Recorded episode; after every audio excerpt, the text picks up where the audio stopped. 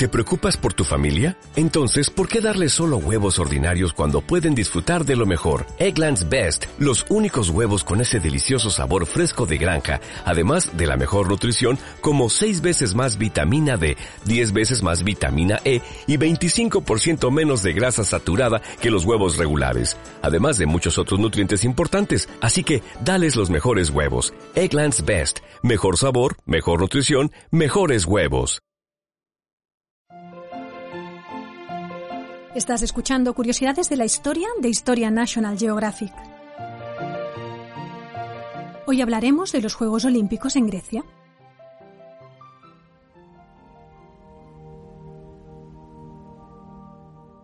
En la antigüedad, a lo largo y ancho del mundo griego, se celebraban innumerables competiciones deportivas, pero había cuatro que descollaban sobre las demás. Los Juegos Olímpicos, los Píticos, los Ítsmicos y los Nemeos. Todos ellos se celebraban en lugares con una fuerte impronta sagrada. Tal era el caso del santuario de Olimpia, al noroeste de la península del Peloponeso, donde se alzaba un gran templo en honor del dios Zeus. Los Juegos Píticos tenían lugar en honor del dios Apolo en su santuario de Delfos, en un paraje impresionante al pie del monte Parnaso. En cuanto a los Juegos Ítsmicos, reciben su nombre del Istmo de Corinto, que une la Grecia continental con el Peloponeso. Allí se encontraba un santuario dedicado a Poseidón, el dios del mar y de los caballos, a unos siete kilómetros al este de Corinto, la ciudad encargada de su organización. Los Juegos Nemeos, en fin, se desarrollaban en un lugar encantador del noroeste del Peloponeso, un pequeño y precioso valle, hoy cubierto de viñedos, donde se ubicó el santuario dedicado a Zeus Nemeo. En las proximidades se encontraba la antigua Cleonas, la ciudad encargada de la organización de los Juegos, aunque en diversas épocas de tal tarea se ocupó la más distante, aunque más poderosa, ciudad de Argos. Sobre el origen de cada uno de estos juegos corrían leyendas diversas, en las que aparece siempre un dios o héroe mítico como fundador. Si de los Juegos Olímpicos, por ejemplo, se decía que había sido establecidos por Heracles en honor de Zeus, una tradición mítica aseguraba que los Juegos Píticos fueron fundados por Apolo tras haber dado muerte al anterior ocupante del santuario de Delfos, la serpiente Pitón, representante de un antiguo culto octónico.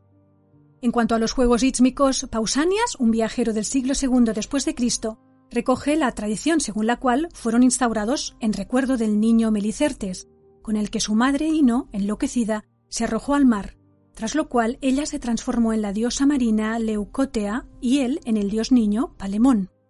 Por su parte, Plutarco atribuye la fundación de los mismos juegos al héroe ateniense Teseo, quien los habría organizado en honor de su padre Poseidón, renovando un festival anterior dedicado a Melicertes. Sobre los Juegos Nemeos también existía una historia mítica. Como en el caso de los Juegos Olímpicos, los Nemeos habrían sido instituidos por Heracles en honor de su padre Zeus. El primero de los célebres trabajos del héroe consistió en poner fin a la amenaza que suponía el monstruoso león de Nemea, cuya piel era invulnerable, por lo que Heracles hubo de matarlo estrangulándolo con sus brazos. Así habría inventado la disciplina atlética llamada pancracio, una violenta mezcla de lucha y boxeo, e igualmente habría instituido los Juegos de Nemea para conmemorar su hazaña.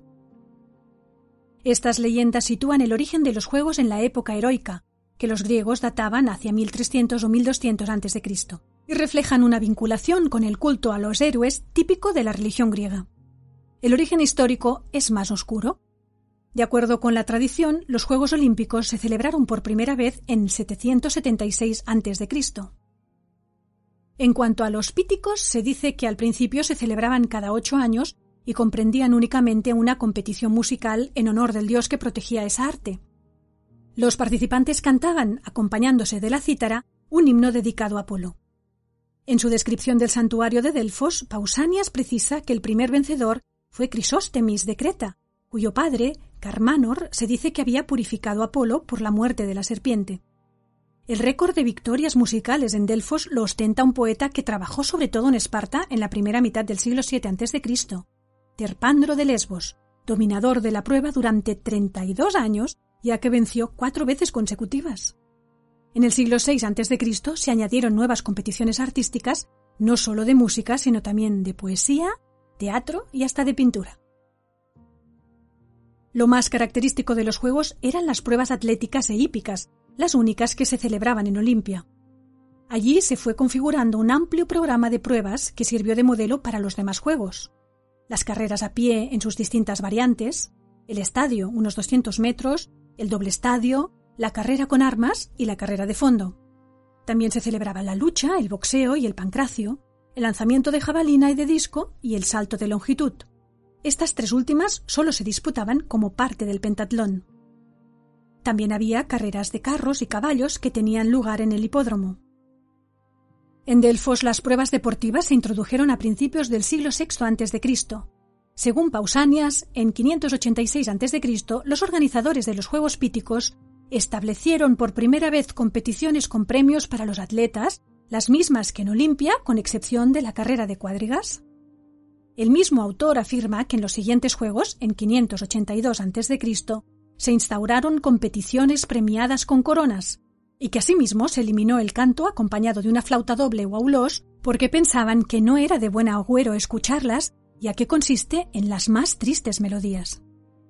A partir de entonces los Juegos Píticos pasaron a celebrarse cada cuatro años, como los Olímpicos, y al igual que estos, incluían un programa completo de pruebas atléticas e hípicas, incluida la carrera de cuadrigas desde el año 582 a.C. Los vencedores recibían una corona de laurel del Valle de Tempe el árbol sagrado de Apolo. Los Juegos Ísmicos, por su parte, se convirtieron en unos Juegos panhelénicos en 582 a.C. Incluían competiciones poéticas y musicales, y, si es cierto el testimonio de Plinio, también concursos de pintura, así como un programa de pruebas atléticas y ecuestres como el de los Juegos Olímpicos, aunque con algunas diferencias. Por ejemplo, además de las cuatro carreras de Olimpia, en el Istmo se corría también la llamada carrera hípica, con una distancia de cuatro estadios, es decir, unos 750 metros. Los atletas se dividían en tres categorías según su edad hombres, imberbes y niños, y los vencedores recibían como premio una corona que en el siglo V a.C. era de apio seco, pero que anteriormente se confeccionaba con las ramas del gran bosque de pinos que rodeaba el santuario, una tradición que se recuperó en época romana. En cuanto a los Juegos Nemeos, fueron reorganizados de manera definitiva en 573 a.C., adquiriendo desde entonces el rango de Juegos Panhelénicos. Los vencedores recibían coronas de apio fresco, la planta de la que estaba confeccionado el lecho en el que Ipsípila depositó al niño del que cuidaba, o Feltes, hijo de los reyes del lugar, según una tradición sobre el origen de los Juegos. Como en los Juegos Ítsmicos, los participantes se distribuían en tres categorías de acuerdo con su edad, y se disputaban también una carrera pedestre sobre cuatro estadios. Solo un pasaje de Plutarco menciona, para finales del siglo III a.C., una competición de canto acompañado de cítara. Desde principios del siglo VI a.C. se instituyó, pues, el ciclo de grandes juegos panhelénicos, abiertos a atletas y aficionados de todo el mundo griego.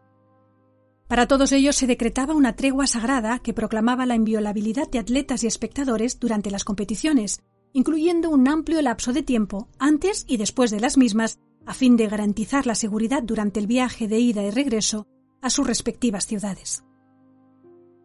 Las competiciones tenían lugar en magníficas instalaciones de las que hoy conservamos restos aún imponentes, como el Teatro de Delfos, los espléndidos estadios de Delfos y Nemea, los restos del teatro y el estadio de los Juegos Ítsmicos, que han permitido reconstruir el mecanismo utilizado en las carreras pedestres para que los corredores salieran al unísono, o los baños para los atletas en Nemea, provistos de un elaborado sistema de conducción de aguas. Los juegos se sucedían a intervalos regulares y captaban la apasionada atención de todos los griegos.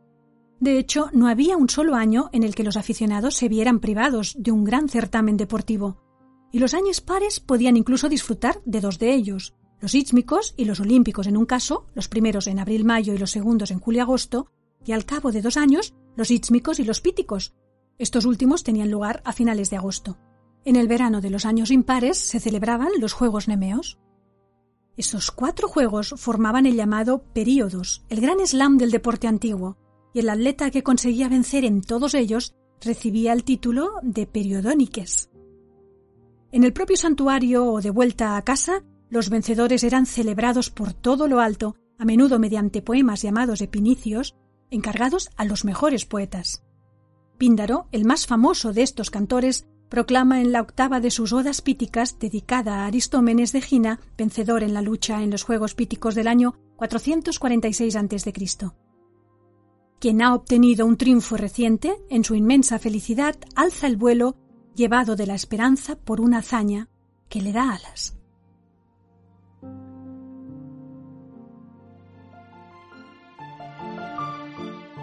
Si te ha gustado este podcast, puedes suscribirte a nuestro canal en el que iremos publicando nuevos contenidos cada semana.